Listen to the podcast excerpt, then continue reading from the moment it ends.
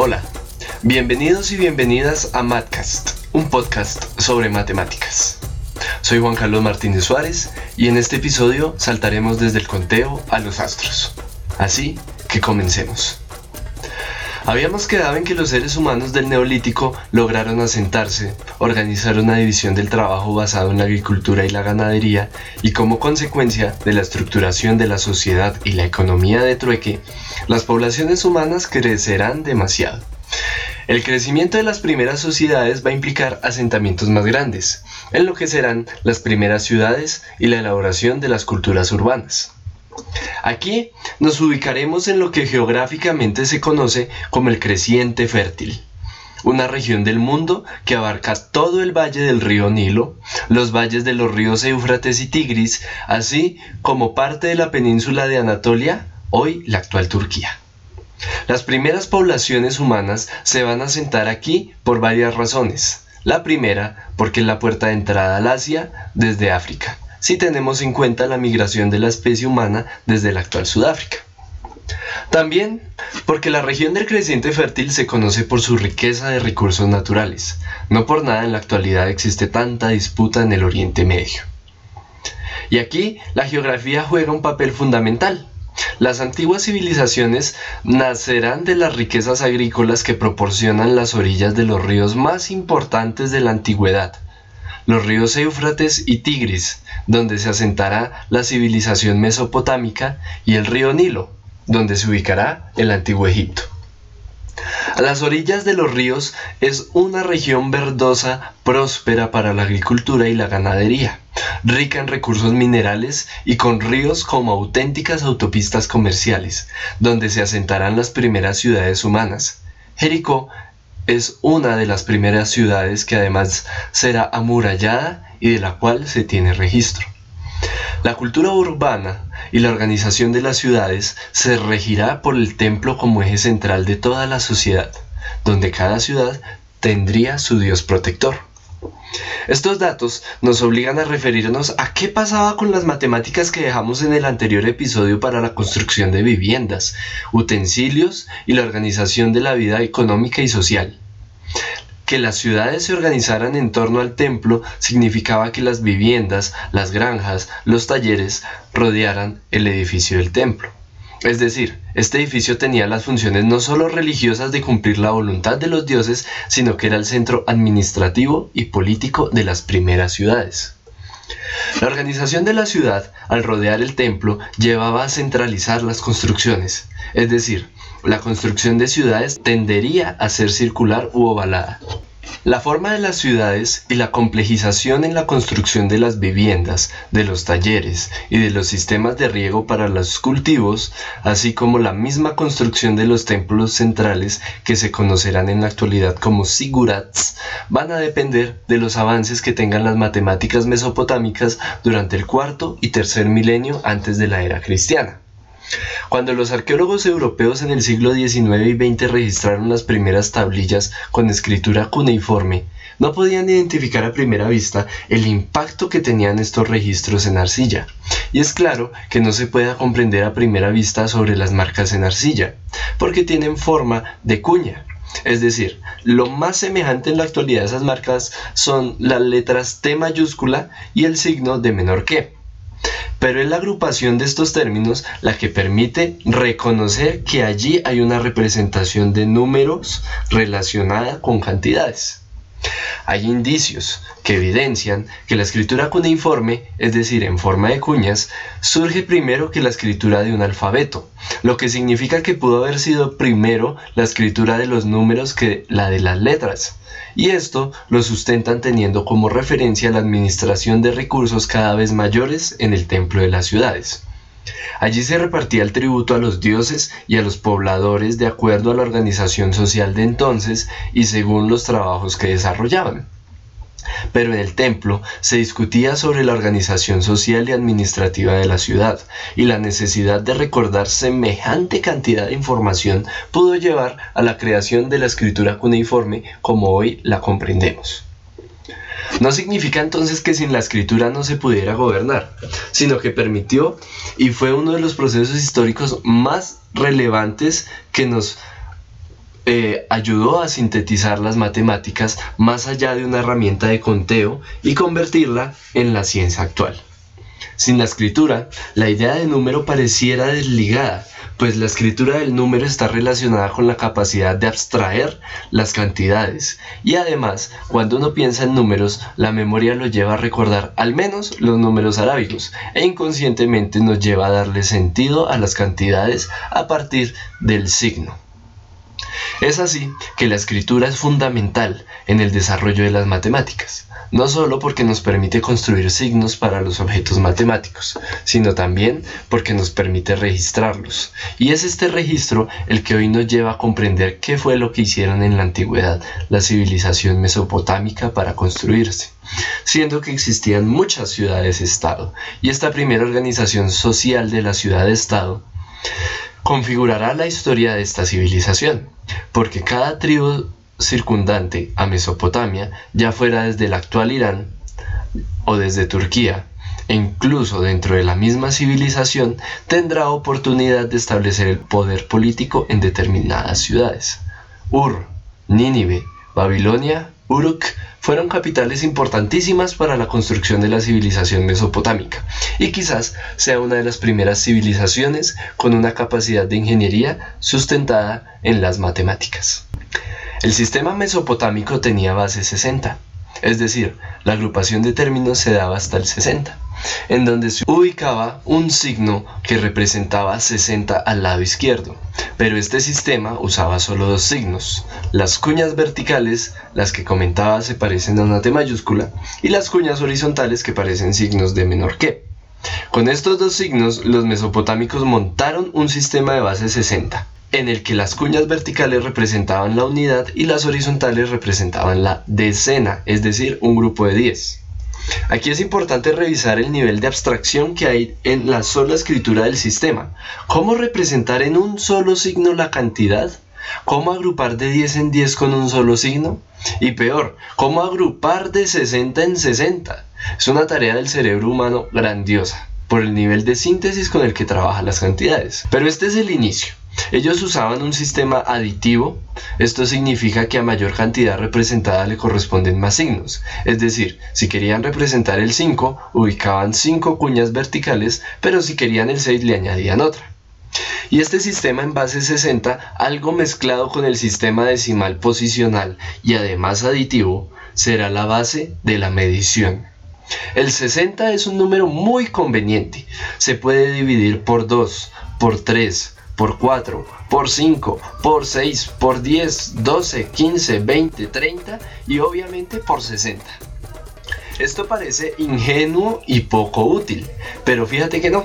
En la actualidad, ¿cuántos minutos tiene una hora? ¿Cuántos segundos tiene un minuto? Claro, 60. Pero esa es solo una muestra y este ejemplo ya no cuenta cantidades, sino mide tiempo. Y es interesante ver que con el sistema en base 60 van a registrar en el templo los escribanos no solo las cantidades registradas sobre los recursos recogidos por la civilización, sino los fenómenos astronómicos.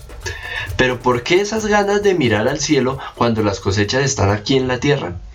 Resulta que así como los valles de los ríos reverdecen, más hacia donde están las ciudades se vuelve desértico. Y en el desierto el cielo es mucho más despejado y se pueden observar mejor los astros. Pero no es solamente contar estrellas hasta que nos quedemos dormidos, porque en la realidad, gracias a los ciclos solares y lunares, los antiguos mesopotámicos van a darse cuenta de lo que quizás podríamos interpretar como las primeras ideas sobre las funciones. Los registros de los ciclos lunares, de los ciclos solares, del comportamiento de los astros, del movimiento de los planetas e incluso el comportamiento atmosférico van a estar registrados no solo en las tablillas de barro, sino en forma de tablas, así como cuando nosotros en el colegio tenemos que hacer tablitas para representar funciones en el plano cartesiano. Solo que en Mesopotamia no había plano cartesiano, ni tampoco lo iban a necesitar, tenían el cielo que les permitía hacer observaciones, y las ciudades en su centro administrativo tenían observatorios, los primeros de la humanidad, y con estos ciclos van a poder establecer un calendario solar de 360 días al que cada seis años le añadían un mes para compensar la inexactitud en la medición. Así como en la actualidad nuestro calendario le añaden un día a febrero cada cuatro años. Resulta que la medición de los ciclos lunares y solares van a permitir también identificar cuáles son las mejores épocas de cultivo y de cosecha. Entonces, la astronomía, basada en algo tan sencillo y a la vez tan complejo como el sistema de base 60, va a permitir la planeación de la agricultura y también va a permitir, un poco más ligado a la astrología, la predicción de fenómenos naturales, pero también las guerras, pero también cómo favorecer a los dioses. Y este es apenas el inicio. Luego con las matemáticas que ya poseían de los ciclos astronómicos empiezan a establecer las constelaciones zodiacales, Tauro, Géminis, Capricornio, Escorpio, entre otras, y van a ser relacionadas con los ciclos lunares, que luego por igualar los ciclos lunares a los solares van a reducir. Pero esas constelaciones tienen un papel no solo astrológico y mágico, sino que van a jugar un papel determinante en perfeccionar la medición de los ciclos de cultivo y cosecha, así como a mejorar la navegación y el comercio marítimos nocturnos. Todo esto significa una cosa importantísima a lo largo de la historia, el calendario. Este calendario mesopotámico común era lunar, y eso significaba que el año empezaba con el primer día que se escondía la luna y terminaba el primer día que aparecía la luna creciente. Tenían 12 meses y los días duraban el tiempo que transcurría entre las puestas del sol, con meses de 29 a 30 días. Por otra parte, el cielo lo dividían en tres zonas de 12 constelaciones, y esta división les permitía hacer las tablas que llegaron a nosotros sobre la posición planetaria que eran conocidas como efemérides, las cuales le dedicaron amplios estudios tanto al planeta Venus como a Júpiter. Uno de los trabajos astronómicos más antiguos e impresionantes se realizará en Mesopotamia, con herramientas muy simples y una observación muy aguda. Los movimientos aparentes del Sol y la Luna, esto lo medían, resulta que ellos hallaban el ángulo de desplazamiento en el cielo del Sol respecto al horizonte. Entonces, imaginémonos un ángulo en el que el lado horizontal pues va a ser nuestro horizonte, el que vemos en la Tierra. Y el brazo inclinado va a ser el recorrido del Sol que nosotros vemos en el cielo. Hasta ahí esperamos que no existan dificultades. Ahora hacen lo mismo pero no con el Sol sino con la Luna. Y aquí los antiguos mesopotámicos van a dar un salto brutal en las matemáticas. Resulta que esos movimientos aparentes del Sol y la Luna tienen ritmos variables, pero esas variaciones van a ser de lo más pintorescas. El comportamiento de esa variación será sinusoidal, es decir, va a tener la forma de una función seno. Sí, de esas mismas funciones trigonométricas que uno ve en el bachillerato. Resulta que ahora lo que uno vio en el colegio sí servía para algo. Esas variaciones registradas en tablitas permitían a los antiguos mesopotámicos predecir eclipses lunares y en detalle podríamos decir que hicieron el primer mapa de las estrellas que luego darán pie al desarrollo de los calendarios y la organización actual del tiempo, así como el orden de la vida misma y cómo uno planea la vida en torno a las festividades de fin de año. Aquí, en Mesopotamia, Nada tenía que ver con simple el hecho de encontrarlo por encontrarlo. Todo el conocimiento registrado por la escritura en los templos tiene un sentido, y muchas tablillas que se encontrarán de los imperios medio y nuevo de Mesopotamia con los acadios y los asirios van a ser elaboradas como ejemplos para la enseñanza, y es acá donde las matemáticas van a encontrarse con la educación. Vamos a ver que a lo largo de la historia las matemáticas siempre se van a enseñar, se buscan transmitir y se encontrarán ejemplos, ejercicios, parecidos a los que hacemos en el colegio, pero que en el fondo buscan que las matemáticas se aprendan y sobrevivan, porque miren que funcionan y sirven para construir sociedades. Imagínense este comienzo, con el sistema de base 60, la astronomía, lo que podrían ser las primeras funciones, pero esta gente no se quedó solo en eso. Estos escribanos se dedicaron también a la geometría. Ellos se dieron cuenta del teorema de Pitágoras tal vez dos mil años antes de que naciera la escuela pitagórica o el mismo Pitágoras si fue que existió. Y ellos usaban ternas pitagóricas en relaciones geométricas y gracias a ello fueron los primeros en hablar de una especie de trigonometría, que tenía valores mucho más bonitos, es decir, que se podían escribir como enteros o decimales finitos, porque el sistema de base 60 tiene bastantes divisores que evitan los largueros decimales que tenemos nosotros. Y estos decimales van a estar expresados en las fracciones, las cuales en el denominador, en nuestras fracciones, el número de abajo, van a tener potencias del número 60. Esto de la trigonometría y el triángulo pitagórico para ellos no va a ser el problema que va a ser para los griegos, porque para los griegos va a surgir la inconmensurabilidad, es decir, que dos magnitudes no se puedan comparar para hallar su medida común, pero de eso hablaremos luego. Mientras que para los mesopotámicos, como el sistema tenía tantos divisores, ese problema se les presenta, pero ellos tienen otra concepción. Y aquí se nos va a olvidar que las matemáticas deben ser precisas. Para los mesopotámicos, las matemáticas son aproximadas. No nos interesa el valor real porque no lo podemos conocer. Lo que nos interesa es más o menos cuánto es que da. Esa idea de las matemáticas precisa será mucho tiempo después y es algo que todos tenemos que en algún momento revaluarnos. Pero bueno, Acá ya los mesopotámicos tienen al Egipto antiguo al lado, los griegos ya están por ahí olisqueando cómo van las matemáticas, los persas también están invadiendo Mesopotamia, también están los hititas, los fenicios, y estamos ya casi al final de nuestra historia sobre Mesopotamia, porque ya no están los acadios, ni los asirios, ni el rey Nabucodonosor, y las luchas políticas han debilitado al imperio. Pero los invasores no van a ser tan ingenuos de acabar con todo como lo intentaron en Nínive. Van a adaptarse a la escritura cuneiforme y se van a dedicar a entender por qué Mesopotamia fue tan grande. Y se van a encargar de repartir todo el conocimiento que se hizo en Mesopotamia a Egipto. Y luego, por, vía de Egipto, va a llegar a los griegos los cuales se van a tener que sentar a pensar cómo organizar todo esto. Y quedamos con unas matemáticas en Mesopotamia que tienen que ver no solo con aritmética en base 60, con problemas de proporciones, con las funciones del modelo astronómico, con la medición del tiempo y la construcción de los grandes templos y sigurats, gracias al teorema de Pitágoras, con los inicios de la trigonometría y el problema de la inconmensurabilidad atajado por las aproximaciones. Aquí también hay espacio para el álgebra, y el álgebra será narradita, así como este podcast.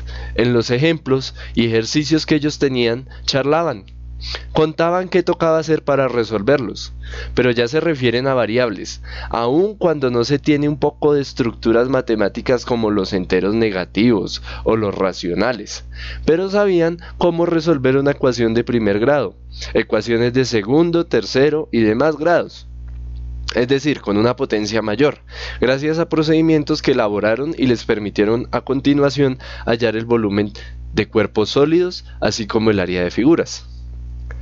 Para cerrar, ellos tuvieron la primera aproximación conocida del número pi, que muestra la relación entre el radio y la longitud de la circunferencia.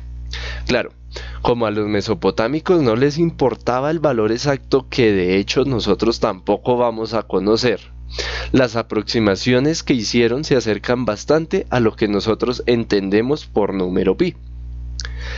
Hasta el momento hemos pasado de las matemáticas como herramienta para construir sociedades, hasta las matemáticas para construir conocimiento. Hemos visto que los signos, el lenguaje, la escritura, han sido parte de las matemáticas quizás desde el primer momento. Y por eso hacemos este podcast, porque no es solo las matemáticas como el número o la operación, sino como ciencia y su verdadero aporte a entender el mundo, ya sea desde la ingeniería, desde la religión, desde la astronomía mezclada con la astrología y el pensamiento mágico religioso. Así que nuestro recorrido sigue por el creciente fértil, por los valles del Nilo, las antiguas pirámides y el poder faraónico en la construcción de una civilización. Muchas gracias y esperamos encontrarnos de nuevo en ocho días para continuar este recorrido. Feliz semana.